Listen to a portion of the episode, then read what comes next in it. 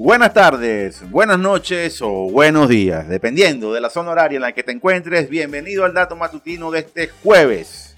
¿Jueves qué, señor Pestana? Jueves 22 de septiembre, señor Eberto. Feliz cumpleaños a su señor papá, señor Durán. ¿Cómo la pasó ayer? Feliz cumpleaños. Excelente, muy, muy, muy bien. Muy Póngale bien. música romántica que tuvo desayuno, cena, almuerzo. Novia, en la tarde compartiendo aquí con mis compañeros de trabajo, mi panita, súper bien. Bien, bien. Eh, como, como dije ayer, le partimos la torta a ayer. Claro que sí. Bien. No me guardaron, ¿verdad? Está bien, no importa, no importa. Yo lo quiero igualito. Eh, tenemos muy buenos datos, pero quiero arrancar obviamente recordándoles que el 27, 28 y 29 de octubre tenemos el Hormiga Talks aquí en las instalaciones del Hotel Christoph en Maracaibo. Ya contamos con marcas patrocinantes importantes, Bancaribe, Digitel, Full Data aquí en Maracaibo, nuestra alcaldía también, obviamente también contando con el apoyo y el respaldo de la gente de Telecolor, que esos días, durante esos días va a hacer transmisión de su contenido y su programa desde allá. Vamos a entrevistar a los expositores, vienen expositores de América Latina, de Argentina, de México, locales, venezolanos muy buenos también. Es un evento verdaderamente imperdible por la, calidad temática que vamos a manejar y ahí está el factor diferenciador. Este es un evento que nosotros nos, nos concentramos en generarles un contenido que las personas que asistan, que paguen sus entradas por MD Ticket, estén haciendo una, una inversión real para su conocimiento, para su formación. Usted es estudiante y quiere conocer más en áreas de desarrollo de marketing, de estrategia, de cómo manejar tu marca, el tema de infraestructura, de seguridad de la red, de uso de las tecnologías inalámbricas, cableadas, etcétera, tienen que acudir a Omigatalk. Tienen expositores y tendremos expositores también que harán conferencias virtuales desde México y desde otras partes de América Latina. Así que asistan, participen, porque Omigatalk es una apuesta en que conmemoramos nuestros 15 años como producto informativo y desde ahora en adelante, pues obviamente eh, eh, continuaremos con esta iniciativa. Estamos sumando más anunciantes, también lo estaremos diciendo y esto es muy importante porque con, gracias a los anunciantes que este producto puede salir, gracias a los anunciantes que podemos disponer del recurso para poder traer a esta gente del exterior y darle a Maracaibo ese regalo, porque Maracaibo se merece eh, que este tipo de conocimiento se distribuya entre los maravinos. Gracias también a la apuesta de Telecolor, señor Elvin Portillo, por darnos el darnos el apoyo y, y garantizar también la, la transmisión por, por la señal de este importante canal regional. Así que atentísimos porque estamos generando mucho contenido, eh, aliados también ya con la gente de Zuliatec para todo el manejo de estrategias que van a comenzar a verlas también. Saludos a Joco González, gran amigo de esta casa. Y bueno, muy felices por todo lo que estamos logrando, por todo lo que se está alcanzando. Eh, otro dato, otro dato, Hormiga TV va a, estar, va a ser media partner del evento anual de 5G que realizan nuestros aliados, nuestros amigos, nuestros colegas de Telesemana, un medio latinoamericano de información. Somos el único medio venezolano que es media partner de Telesemana para la difusión de este evento internacional de contenidos de telecomunicaciones y es para que entiendan lo que ha significado el trabajo de Hormiga por durante 15 años. Nosotros somos una referencia, gracias a Dios, en nuestra fuente y trabajamos para eso, no para jactarnos de hecho, sino para decirle que eso lo se ha logrado por el compromiso que tenemos con usted de mantenerlo informado y de contenido verdaderamente de calidad. En tiempos donde no priva la calidad, nosotros apostamos por darle calidad para que estén bien, bien informados. Arranquemos con información. Señor, señor Petana, ¿cómo está, señor Petana? Pues bastante bien celebrando esta edición 199 del Dato Matutino. Ya mañana llegamos a la 200, así que no es para menos. Mañana tenemos, tra- tenemos trabajo, mañana no, el lunes. El, lunes, llegamos, a la 200, no es Sí, para vale. menos, porque siempre estamos generando información acá en Hormiga TV, así que muy pendientes de las noticias que generamos en YouTube, también de la página web hormigatv.com, porque ahí hay mucha información que es de interés para ti que estás viendo esto. Ok, el- el- ustedes como comprenderán, nosotros acá en el dato matutino a veces nos metemos en temas geopolíticos. Y hay un tema geopolítico importante detrás de el- el- la materia de semiconductores. La materia de semiconductores tiene un eje clave y que es un punto de los puntos más candentes y más peligrosos del planeta por una posible, un posible conflicto, una posible guerra. Y esta es la zona de Asia, toda la zona que, que- que está orientada entre el mar de China, Taiwán y lo que es China continental. Taiwán es el principal fabricante mundial de semiconductores, de chips, y China, pues no es menos. Recuerden que China recibió hace dos años un golpe muy duro cuando Huawei, el principal marca en producción de, semiconductores del país, tuvo, recibió bloqueo de los Estados Unidos durante, durante la administración del presidente Donald Trump. Eh, todavía Huawei no ha podido, o está en ese proceso de recuperación de, de, de estos mercados, un trabajo importante y sabemos que China lo logrará nuevamente, pero mientras tanto, del otro lado del mundo, Europa, Norteamérica, están trabajando fuertemente para hacer que su fabricación de chips, de la industria de chips, sea mucho menos dependiente de esta, de esta zona del planeta. Y por eso es la apuesta que está haciendo Estados Unidos de hacer una inversión cuantiosa, más de 52 mil millones de dólares en un plan inicial para que las compañías monten y establezcan y, y generen fábricas dentro del territorio norteamericano. El tema de este gran negocio de los chips es que son muy pocas las empresas que hacen trabajo en esta materia y algunas están dispersas en diferentes áreas del parte del mundo. Eh, en, Asia están concentrados los fabricantes, pero en Europa tenemos una zona en la parte de Holanda, de Francia, donde se generan las máquinas que permiten construir las obleas.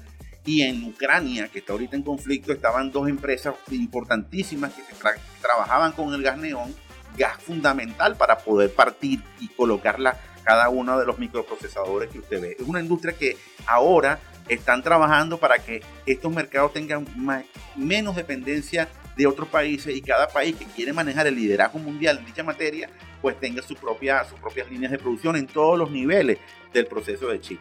Lo que hicimos ayer de la India también es importante. Pero bueno, la noticia lo pongo en este contexto un poco largo, porque la noticia gira en torno a una denuncia que está haciendo el Ministerio de Telecomunicaciones o el Ministerio, o, el Ministerio de Información, corrijo, de China eh, y la Agencia de Seguridad Nacional diciendo que la NSA, que es la propia Agencia de Seguridad Nacional de los Estados Unidos, inició o infiltró, se infiltró en las redes de telecomunicaciones de China. Una denuncia muy, muy importante, muy importante porque eh, genera una, un, punto, un punto de discordia eh, con otro elemento adicional y que ya es China la que se encarga de denunciar a Estados Unidos como un país que está generando o está infiltrándose en sus redes, cosa que los norteamericanos han hecho hace muchísimos años, acusando a rusos, norcoreanos y, y lo propio chino. Entonces, cuando se nacen estas acusaciones, obviamente, obviamente estamos alimentando el gran conflicto que se quiere ir generando, un tema geopolítico obviamente, pero que está girando alrededor del tema de los chips, no está girando alrededor de otra cosa. Todas estas denuncias caminan, por ahí van a ver los datos, algunas especificidades que comentan ellos, cuáles fueron los elementos que, se provocaron en esta, en esta infiltración, pero todo esto gira en torno a ese gran tema de los chips. Recuerden que la industria del chip va a ser la industria que determine el desarrollo, la riqueza de las naciones en los próximos 50, 100 años. Lo que ha hecho el petróleo hasta ahora lo hará la industria de los chips y por eso es que buena parte de las naciones que quieren liderar el mundo en los próximos 100 años, pues están trabajando desde ya en desarrollarse muy bien en estas áreas porque saben que si no lo hacen entrarán en una profunda, marcada dependencia. Por eso es que me preocupa tanto América Latina, porque siento como que queremos seguir empeñados en estar en donde estamos. Y es algo que ojalá, ojalá cambie, ojalá cambie porque es por el beneficio de las generaciones futuras de nuestro continente.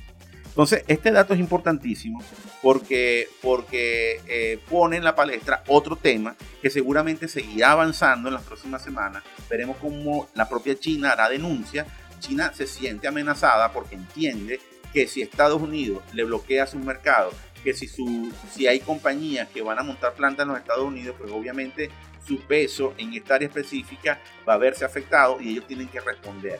China es un coloso, China es un gigante, China logrará ser el líder de la economía mundial en menos de, una década, pero mientras tanto están ocurriendo estas, situaciones que no tenemos que dejar de nombrar porque son muy, muy importantes. Y en, con relación a eso viene la otra, el otro dato del día.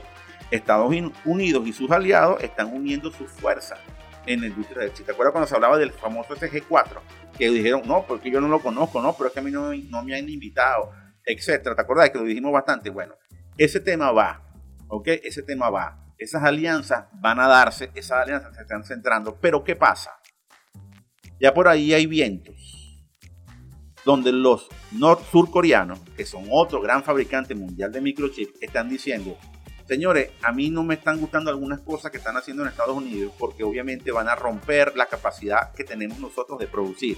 ¿Y cuáles son esas cosas que están haciendo Estados Unidos? El plan de inversión, el plan de subsidio que está haciendo la administración Biden está, puede dejar técnicamente a cualquier competidor o cualquier aliado en debilidad ¿Por qué? Porque no tienen la misma capacidad de subsidiar que puede tener Estados Unidos para generar una industria y van a verse obviamente afectados. Las plantas van a preferir montarse en Estados Unidos que montarlas en Corea del, Sur, por ejemplo. Es parte del negocio también, o sea, Sí, Tampoco pero es que... tendrán que ponerse de acuerdo, porque Exacto. obviamente al final, al final el, el- el tema gira en torno a eso. Nosotros, que somos consumidores finales, que somos consumidores de a pie, quizás no entendemos lo que implica esto, pero implica todo. Es decir, en 20 años, comunidad en 20 años, la lavadora, la nevera, los televisores, el carro, todos los servicios que tú tengas, que tú pagues, todo, absolutamente todo, va a estar ligado a un procesamiento de información y a unos microchips. Es decir, el que fabrique esos microchips está garantizando no solamente la industria de armamento, no solamente la industria de, salud, no solamente la industria automotriz ni la de celulares, está implicando técnicamente casi todas las industrias o todas las industrias que generan alguna producción. Cuidado, ¿no? Y tu mismo cuerpo estará implicado ahí con el tema del Neuralink y esos chips que se van a implantar. Porque mientras más se desarrollen estas nanotecnologías, es- esos elementos de aquellos ro- micro o nanorobots que quieren colocar dentro de nuestro cuerpo para que a través de ellos se combatan las células cancerígenas, tendrán un mejor, eh, tendrán ya una, un punto práctico real y en algún momento más temprano que tarde, eso va a ser parte de una solución a, a temas humanos. Para, para que eso termine de alcanzar, alcanzarse, obviamente tiene que haber viabilidad económica, porque todo también depende de una viabilidad económica. Y todos esos elementos se están trabajando desde ahora. Por eso es que yo les comento que el tema de los chinos solamente es de la computadora de tu casa, de, de- de tu, de tu teléfono. Tendrá unas implicaciones muy relevantes en todos los aspectos de nuestra vida. Y por eso es que estos países están tratando de tener el liderazgo, no solamente para no depender de otros, sino para que los demás dependan de ellos. Vamos a decirlo así, porque así es que va a funcionar el tema. Dato final lo tiene usted, señor Pestana. ¿Usted es influencer? La verdad es que no. No, yo tampoco. Pero últimamente, desde hace un tiempo para acá, se puso bastante de moda el tema de los influencers y el tema de que lo que digan los influencers implica o influencia, por, por eso se llaman influencers, en un público, Claro, en una claro, sociedad. obviamente, claro. hay influencers con más seguidores que otros, hay influencers que impactan más que otros. Hay influencers que puedes pagar y otros que no. Exacto. Y hay unos que pagas y no, no, no, no rinde del Es- todo esa platica. Exactamente, exactamente. Pero los amigos de estatistas, como siempre, con las estadísticas que nos, que nos proveen, están diciendo cuánto o cuáles son los influencers más caros de Instagram. Y el primer influencer, el más costoso, el que por un post o por una historia tienes que pagar 2.4 millones de dólares, es Cristiano Ronaldo. O sea, que no solamente gana platica porque juegue en el Manchester, No, señor. ni porque Él- haga publicidad de Nike, hace Él publicidad. hace de él. ahí una historia que sigan a Hormiga TV, 2.4 milloncitos de dólares. ¿Cuánto le vas a pagar tú porque haga eso? Le podemos ofrecer Zetatica. 2.4 miles de bolívares. Zetatica, Zetatica. Creo que será mejor que Zetatica porque no va a saber para qué es eso. Entonces, a lo mejor lo hace por anécdota. Y ¿ok? bueno, dentro de esta estadística que nos provee los- la gente de Estatista, hay muchos otros influencers que, dígase de paso, Cristiano Ronaldo no está tan alejado de la realidad, porque le sigue Kylie Jenner, bueno, hay, hay varias Kardashian aquí metidas Ajá. también, que cobran alrededor de 1.7 o 1.8 millones de dólares también por hacer publicidad de alguna marca o algún producto o algún servicio en sus redes sociales. También está Lionel Messi de tercero en esta estadística. Selena Gómez, Dwayne Johnson, La Roca, también está en el puesto número 5, cobra 1.7 millones también, Wow. La Roca. Y hay varias Kardashian, como ya dije, está Ariana Grande, Beyoncé, una de las últimas, que es la más económica dentro de esta estadística, 1.2 milloncitos de dólares, pues si te quieres ahorrar ahí casi 800 mil dólares, Kendall Jenner, Imagínate tú. Vale, ¿Qué, qué tendrá que 1.2? decirnos Kendall Jenner a nosotros para que nos genere un conocimiento, una información que valga tanto lo que ella nos diga? Pregunto, pregunto. Simplemente creo que es el valor de el número de seguidores y el número de likes y el número de reproducciones que Claro. tienes, no tanto del conocimiento que aportas o la información. Claro, yo no lo digo por envidioso ni por aburrido, pero el día que nosotros, como sociedad, nuestro, no que esté en contra de Cristiano Ronaldo, ¿no? Pero el día que yo vea. Por lo menos es un deportista. Hay gente aquí que Sí, pero fíjate tú, el día que yo vea como una influenciadora a una persona que te gane esa plata porque lo que él diga esté generando una audiencia importante que lo esté escuchando, a un, a un científico, a un educador, a una persona que está generando algo para masificar el conocimiento, ese día podemos decir que el mundo tiene futuro, que el mundo se va a salvar. Cuando vemos que estas personas son las que están allí liderando y haciendo más platica, yo digo, señores, tenemos que hacer una real revisión de lo que tenemos porque Eh, la materia gris es un recurso escaso, pero es un recurso que todos tenemos y que podemos aprovecharlo o desaprovecharlo. Y el objetivo es que lo aprovechemos. Y no hay duda que representan un impacto económico Claro muy fuerte. sí, Fíjate lo que hizo que Cristiano sí. no hace- el año pasado, creo que fue, con el tema de la Coca-Cola que la apartó y empezó a tomar agua. Wow. 4 mil millones de dólares le valió eso a Coca-Cola. Wow. Imagínate. Ima- Y, no, y que tienen una influencia, ¿no? Y, y yo no sé si se lo habrá hecho él con mala intención o con buena intención. Yo creo que con, con mala intención o con alguna intención que lo beneficiase a él. Seguramente lo hizo, ¿ok? Porque él no va a hacer nada por, por tal. Yo recuerdo cuando ganó la última Champions con el Madrid, dijo, bueno, si ellos me quieren entender, tendrán que ver, pero mira hasta dónde los he llevado. Un equipo que ha ganado 15 copas, 14 copas de Europa, va para la 15. Y que un equipo histórico, ¿cómo vas a pensar tú que vas a estar por encima de? Por eso fue que se fue del Real Madrid. Y, y- pero vemos, bueno, que estas personas hacen, hacen esto en función de sus propios intereses. Ojo, no estoy en contra de que lo hagan, sino que quizás nosotros como sociedad, y tampoco por un tema de envidia ni nada de eso, para nada, pero si nosotros como sociedad entendemos que tendremos una mejor sociedad en la medida que le demos más tribuna, más espacio, más apoyo a las personas que están haciendo algo en pro de la humanidad, pues obviamente el beneficio va a ser incuantificable. El beneficio va a ser enorme para toda la humanidad. ¿Qué me puede beneficiar a mí la humanidad que viene me, me patrocine una marca? ¿Va a generar algún beneficio para la humanidad? No. Pero va a generar un beneficio Para la económico marca. para la marca Y para ella. y para ella. ¿ok? Está bien, no hay problema, pero Dios mío, ojalá que en algún momento esta, este aburrido comentario para algunos verdaderamente cale y entendamos que cuánto educador, cuánto científico, cuánta gente debería estar ganando mucho más dinero que ellos, no para hacerse multimillonarios, sino para que estoy convencido que este tipo de personas con esa plata generan más conocimiento. Estoy convencido de eso. Que van a impulsar más ideas, que van a apoyar más a los demás, porque ese es el elemento, ese es el compromiso. Y bueno, esa es, ese es el punto que quería comentar ya para cerrar este dato del día de hoy. Señor Durán, ¿preparó el gañote? Ok, escúchame una cosa, ¿y qué tenemos de musiquita por ahí, señor? Tenemos una canción del año 1987. Esto es un One Hit Wonder también. Es una banda escocesa. Yo no sabía que eran escoceses. Ah, escoceses. acabo de enterar. Pensé que eran eh, norteamericanos. Porque el tema a mí me suena a country. Siempre me ha sonado a country este Ajá. tema. Es un poco rock country. Ajá. Se titula I Gonna Be 50,000 Miles. 500 millas. Clásico de los años que 93, 94, por ahí. 87. En el 87. 87 salió. Pongamos que haya pegado en los años Wow. próximos, ponle a principios de los 90. Ya me estoy Muy buena canción, por cierto. La banda se llama The Proclaimers y con esto pues cerramos esta edición 199 del dato matutino. Siempre recordándoles que La información es poder. ¿Y qué es lo que nosotros queremos, señor Durán? Que ustedes tengan el poder. Nos vemos el lunes con la edición 200,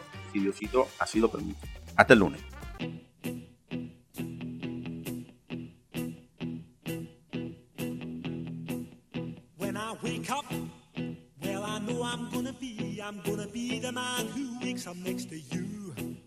When I go out, yeah, I know I'm gonna be, I'm gonna be the man who goes along with you.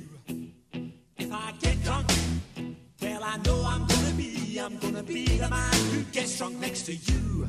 And if I heaver, yeah, I know I'm gonna be, I'm gonna be the man who's heavering to you.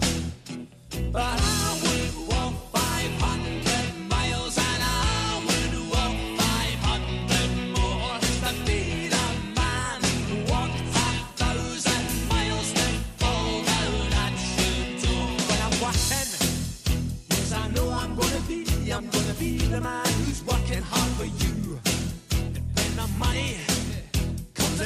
I do, I'll pass almost every